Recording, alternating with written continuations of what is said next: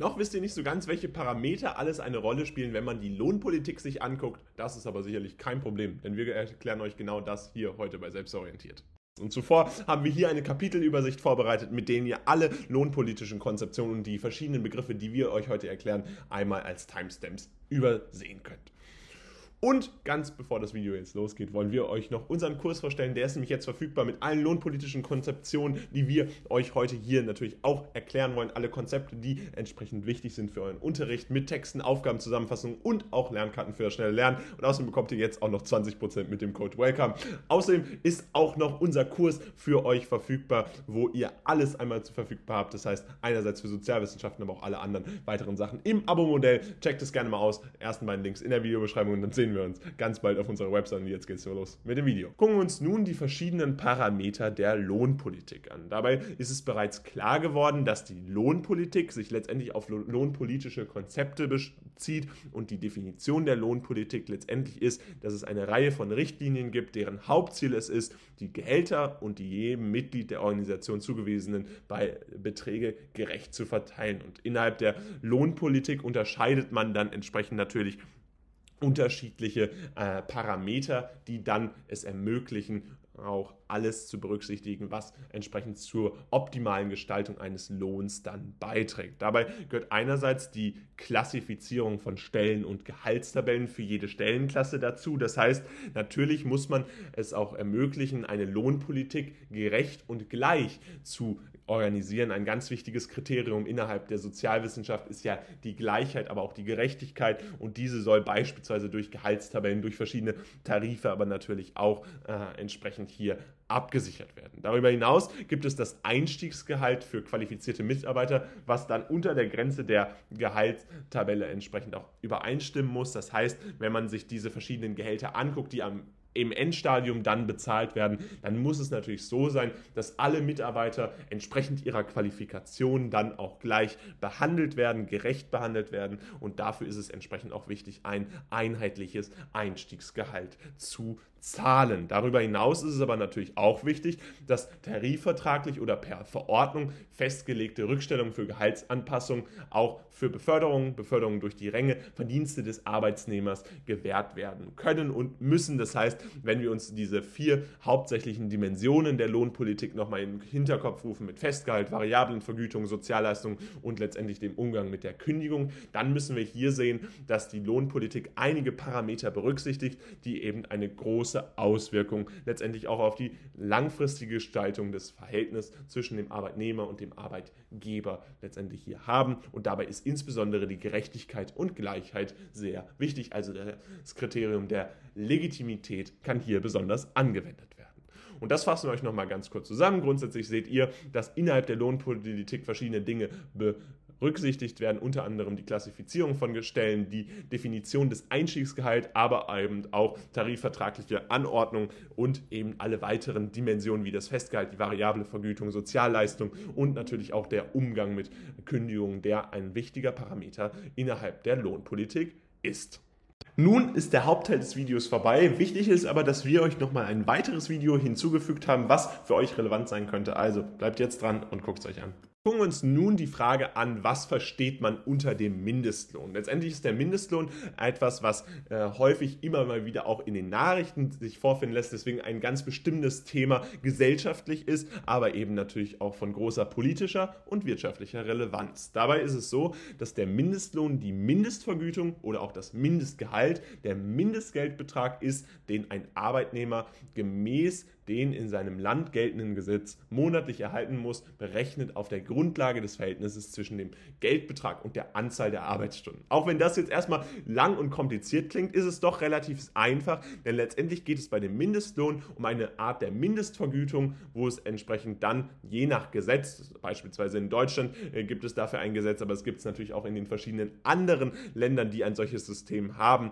Entsprechend gibt es dann eine Regelung, wo ein Mindestlohn angesetzt werden werden äh, kann und muss und der dann auch entsprechend gezahlt werden muss durch den Arbeitgeber. Und dieser richtet sich dann natürlich auch nochmal auf Grundlage äh, der verschiedenen Arbeitsverhältnisse besonders aus. Theoretisch entspricht ein Mindestlohn dabei auch dem Mindestbetrag, den ein formeller Arbeitnehmer erhalten äh, sollte im Monat um seine grundlegendsten gemeinsamen Ausgaben zu decken und seiner Familie die physischen, sozialen und kulturellen äh, Mindest Voraussetzungen zu bieten, die für ein menschenwürdiges Leben unerlässlich sind. Dabei muss man natürlich klar davon ausgehen, wenn man beispielsweise den Mindestlohn pro Stunde definiert, ist es so, dass dieser Mindestlohn natürlich auf ein typisches Arbeitsvolumen hochgerechnet wird, was dann entsprechend in dem jeweiligen Land gilt. Beispielsweise in Deutschland haben wir ja typischerweise das Konzept einer 40-Stunden-Woche.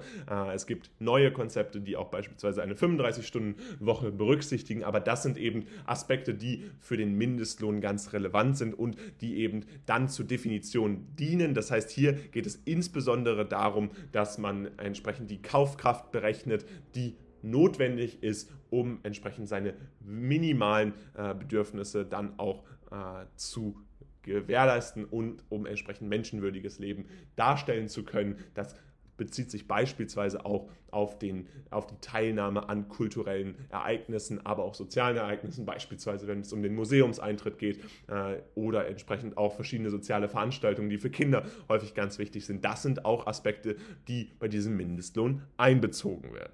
Letzteres kann jedoch in Krisenzeiten nicht immer eingehalten werden oder teilweise gar nicht eingehalten werden, da der Mindestlohn anfällig für Inflation, Abwertung und Kaufkraftverlust der Landeswährung ist. Gerade in aktuellen Zeiten, wo die Inflation weit über die definierten 2% hinausgeht, ist es ja tatsächlich so, dass man eben diese Mindestlohn nicht so schnell anpassen kann, wie er es eigentlich erfordern würde, wenn man entsprechend der Inflation komplett folgen würde. Das heißt, der Mindestlohn hat natürlich eine Anfälligkeit gegenüber bestimmten Konzepten und dementsprechend ist es letztendlich auch so, dass diese Tendenz ausgeglichen werden möchte und dass man eben dem Ganzen entgegenwirken möchte, beispielsweise in der Regel mit mindestens einmal jährlich einer Lohnaktualisierung, die den Mindestlohn als Basisbetrag für die Erhöhung dann nimmt. Das heißt, hier äh, ist es entsprechend so, dass man diese Kaufkraftverluste dann auch jährlich ausgleichen möchte. Ähm, in Deutschland findet das auch regelmäßig statt, nicht immer jährlich, aber doch relativ häufig. Außerdem ist es so, dass die Idee des Mindestlohns tatsächlich schon sehr weit zurückliegt, denn sie war das Ergebnis einer langen Geschichte des Kampfes der Gewerkschaften und der Arbeiterklassen und wurde tatsächlich erstmals im 19. Jahrhundert Ende des 19. Jahrhunderts sogar erst in Australien und Neuseeland umgesetzt, als der Staat 1890 den Employers and Employees Act verabschiedete und damit ermöglichte er letztendlich erstmals diese Mindestlohnregelung, die dann jetzt ja auch in ganz vielen anderen Ländern der Welt tatsächlich Anwendung findet, eben unter anderem in Deutschland. Und damit fassen wir euch das Wichtigste rund um den Mindestlohn nochmal zusammen. Was versteht man unter dem Mindestlohn? Letztendlich ist der Mindestlohn das, was die Arbeitnehmer gemäß den in seinem Land geltenden monatlichen äh, Gesetzen dann entsprechend erhalten müssen, um sich entsprechend zwischen Geldbetrag und der Anzahl der Arbeitsstunden auch ein lebenswürdiges äh, Leben entsprechend ermöglichen zu können, ein menschenwürdiges Leben mit den physischen, sozialen und kulturellen Mindestvoraussetzungen, die dort entsprechend berücksichtigt werden. Dabei geht es insbesondere darum, dass man hier eine Kaufkraft hat, die entsprechend die Teilnahme an diesen verschiedenen Dimensionen ermöglicht. Dafür ist ganz wichtig, dass natürlich auch in Krisenzeiten, insbesondere in Inflationszeiten, äh, eine Abwertung und Kaufkraftverlust der Landeswährung letztendlich als zu einem Ausgleich und einer Anpassung dieses Mindestlohns kommt. Erstmals kommt die Idee des Mindestlohns tatsächlich aus Australien und Neuseeland, wo es 1890 erstmals Anwendung fand. Gucken wir uns nun die Frage an, was versteht man überhaupt unter einem fairen Lohn? Das heißt, wir wollen verstehen, was ein fairer Lohn ist, wie das Ganze definiert ist und was man letztendlich unter diesem fairen Lohn versteht. Und doch ist es eigentlich relativ einfach, denn der faire Lohn richtet sich tatsächlich nach dem, wie er auch benannt wird, denn ein fairer Lohn stellt einen Lohn dar, der vom Arbeitnehmer als fair angesehen wird. Das heißt, hier geht es insbesondere natürlich darum, dass man als Arbeitnehmer gegenüber dem Arbeitgeber einen Vertrag schließt und sich mit dem Arbeitgeber der Meinung, gleichermaßen der Meinung ist, dass man einen fairen Lohn erhält. Das heißt, einen gerechten Lohn, der entsprechend das auch widerspiegelt, was man selbst leistet. Und dementsprechend ist die Definition eines fairen Lohns tatsächlich äh, doch sehr einfach, weil man eben hier um rund um einen ähm, Begriff sich ringt, der eben diese Sphäre abdecken soll. Und dabei ist es definiert wie folgt. Der Arbeitnehmer wägt letztendlich ab zwischen der Höhe seines Gehalts und der Menge und Schwierigkeiten der Aufgaben, die ihm täglich übertragen werden. Und wenn eben dies sich im Gleichgewicht hält, dann überlegt er sich entsprechend, dass der Lohn als fair definiert werden kann. Dieses Gehalt, das im Austausch für individuelle Arbeit erhalten wird, wird, der Mitarbeiter, wird den Mitarbeiter dabei dazu ermutigen, mehr oder weniger in seinen täglichen Aufgaben zu investieren, aber auch mehr oder weniger Zeit in der Position zu bleiben, die er entsprechend einnimmt. Das heißt, hier ist es natürlich ganz wichtig, dass entsprechend dieses Gehalt als ähm, Grundlage dient, um sich entsprechend auch in seinem Beruf tatsächlich optimal einbringen zu können. Das ist auch die Idee, die hier entsprechend durch diesen fairen Lohn entsprechend umgesetzt werden äh, soll. Dabei ist es grundsätzlich so, dass man sich das so merken kann, dass der faire Lohn häufig über dem Mindestlohn liegt. Das heißt, wenn die eigene Arbeitskraft eigentlich so viel bringt, dass sie mehr als der Mindestlohn ist, das ist häufig der Fall. Das heißt, hier äh, haben wir nochmal eine Einordnung des fairen Lohns auch von der Höhe um euch einfach nochmal eine Vorstellungskraft gegenüber dieses Begriffes zu geben. Und ganz wichtig ist, dass es verschiedene Initiativen, Institutionen gibt, welche diesen fairen Lohn absichern wollen. Das geht dabei natürlich insbesondere um Länder, die weniger äh, entwickelt sind und nicht unbedingt immer einen fairen Lohn zahlen können, beziehungsweise wo die Arbeitnehmer entsprechend auch letztendlich ausgebeutet werden. Und dabei gibt es beispielsweise die NGO Fairtrade, die sich für einen Einsatz äh, für fairen Lohn entsprechend äh, ermöglicht. Das heißt, hier wird, ne, werden Arbeits- unübliche äh, Löhne gezahlt, die in diesen Ländern eigentlich nicht üblich sind, äh, um dann aber dennoch einen fairen Lohn und ein existenzsicherndes äh, Leben, ein menschenwürdiges Leben entsprechend dann zu gewährleisten. Fassen wir euch nochmal kurz zusammen, was man unter dem fairen Lohnbegriff überhaupt versteht. Letztendlich ist ein fairer Lohn ein Lohn, der vom Arbeitnehmer als fair angesehen wird. Der Arbeitnehmer wägt dabei ab zwischen der Höhe seines Gehalts und der Menge und Schwierigkeiten der Aufgaben, die ihm täglich übertragen werden. Und wenn das sich eben im Gleichgewicht hält, dann spricht man von einem fairen Lohn, der beispielsweise durch verschiedene Initiativen, wie beispielsweise die NGO Fairtrade, auch in anderen äh, Staaten weltweit abgesichert werden soll. Dieses Gehalt ist dabei das im Austausch für die individuelle äh, Arbeit erhalten wird wird der Mitarbeiter dann letztendlich dazu ermutigen, mehr oder weniger Zeit in seine täglichen Aufgaben zu investieren, aber auch mehr oder weniger Zeit in den Positionen zu bleiben, die er letztendlich einnimmt, je nachdem, ob er es als fair oder nicht fair betrachtet. Gucken wir uns zuletzt noch die Frage an, was versteht man letztendlich unter dem Existenzminimum, beziehungsweise was ist das Existenzminimum? Bitte entschuldigt den kleinen Rechtschreibfehler dort entsprechend in der Frage, denn letztendlich ist das Existenzminimum nicht äh, gänzlich reguliert, sondern es geht hier darum, dass der existenzsichernde Lohn letztendlich äh, das ist, was ein Arbeitnehmer verdient,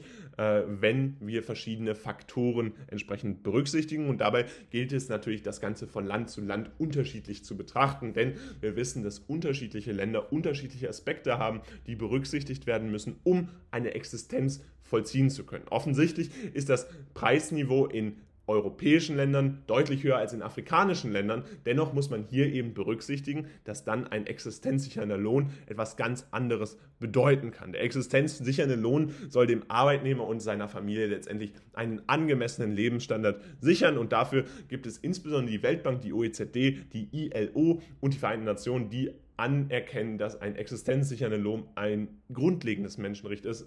Und dabei gibt es auch ganz verschiedene Definitionen, die eben dieses Existenzminimum oder diesen existenzsichernden Lohn dann entsprechend auch darstellen wollen.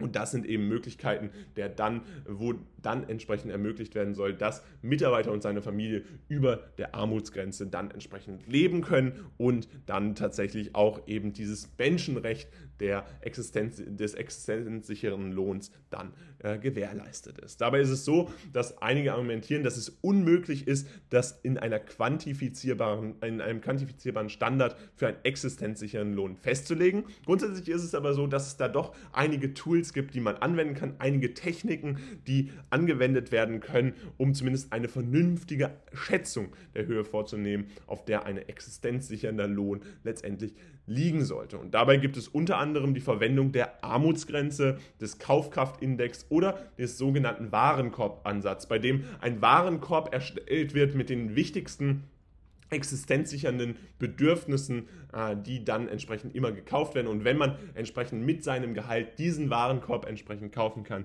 dann ist es tatsächlich möglich, diese Grenze zu ermitteln, beziehungsweise dann ist es tatsächlich möglich, das Ganze als existenzsichernd zu bezeichnen. Wichtig ist beispielsweise auch die Armutsgrenze oder Kaufkraftindex, die dann all das zusammen mit dem Warenkorbindex eine Kombination dieser Methoden darstellt und dann die Grenze ermitteln lässt. Das heißt, so gehen beispielsweise auch die Forscher bei der Weltbank, der OECD oder den Vereinten Nationen vor. Andere Benchmarks können ausgehandelt werden, Best Practice Lohnniveaus an anderen Stellen der Branche oder Lohnniveaus sein, die entsprechend dort angewendet werden und dementsprechend auch definiert werden, beispielsweise von Gewerkschaften oder verwandten Arbeitnehmergruppen, die dann in diesem Bereich tätig sind und dann natürlich auch bestimmte Lohnänderungen fordern. Der Teil des Einkommens, der verwendet wird, um andere unverzichtbare Bedürfnisse zu decken, wird dann letztendlich auch als verfügbares Einkommen bezeichnet, da es dem Ermessen überlassen ist, wie dieser Teil des Gehalts verwendet wird. Für Familien mit Kindern hat Bildung also einen Vorrang. Für Arbeitnehmer ohne Kinder können beispielsweise Gesundheits-, Freizeit- oder Transportkosten wichtiger sein. Daher bedeutet der Begriff des Ermessensspielraums äh, rund um dieses verfügbare Einkommen in dem Fall, dass jeder die Möglichkeit haben sollte, einen Teil seines Einkommens so auszugeben, wie er möchte, also nach seinem eigenen Ermessen. Auch das ist entsprechend mit diesem existenzsichernden Lohn, mit dem Existenzminimum letztendlich hier abgesichert und wird dann auch in diesen verschiedenen äh, Konzeptionen, wo man entsprechend dann auch diese Vielzahl von Techniken anwendet, beispielsweise Armutsgrenze, Kaufkraftindex, dann entsprechend berücksichtigt. Und damit fassen wir euch ganz zentral nochmal zusammen, was man unter dem Existenzminimum versteht. Das Existenzminimum ist letztendlich ein existenzsichernder Lohn, der nicht unbedingt reguliert ist, aber äh, von einer Reihe von Faktoren abhängig ist, die entsprechend von Land zu Land unterschiedlich sind und eine Existenz sichern sollen, entsprechend für den Arbeitgeber und sein, äh, Arbeitnehmer und seiner Familie. Dabei ist es so, dass die Weltbank, die OECD oder auch die Vereinten Nationen dieses Existenzsichernde als Menschenrecht anerkannt haben und damit, dass jeder Mitarbeiter letztendlich letztendlich dieses Recht äh, langfristig zur Verfügung haben sollte. Einige argumentieren dabei, dass es unmöglich ist, das Ganze zu quantifizieren. Dabei ist es aber letztendlich doch durch verschiedene Kombinationen von verschiedenen Techniken, wie beispielsweise den Kaufkraftindex oder den Warenkorbansatz, aber auch der Armutsgrenze möglich, genau dieses Existenzminimum zu bestimmen. Und damit soll es auch schon wieder gewesen sein von diesem Video rund um die lohnpolitischen Konzeptionen. Wir hoffen, es hat euch gefallen und ihr konntet einiges lernen. Falls dem so ist, könnt ihr gerne ein Abo da lassen und unseren Kanal kostenlos abonnieren mit einem Like unterstützen natürlich auch noch. Und ansonsten sehen wir uns ganz bald wieder. Hoffen, dass ihr außerdem noch unseren Kurs auscheckt, denn der ist jetzt für euch verfügbar. Code Welcome 20%. Außerdem das Abo natürlich auch verfügbar. Alles in der Videobeschreibung verlinkt und dann sehen wir uns ganz bald wieder. Viel Spaß beim Lernen und haut rein. Ciao.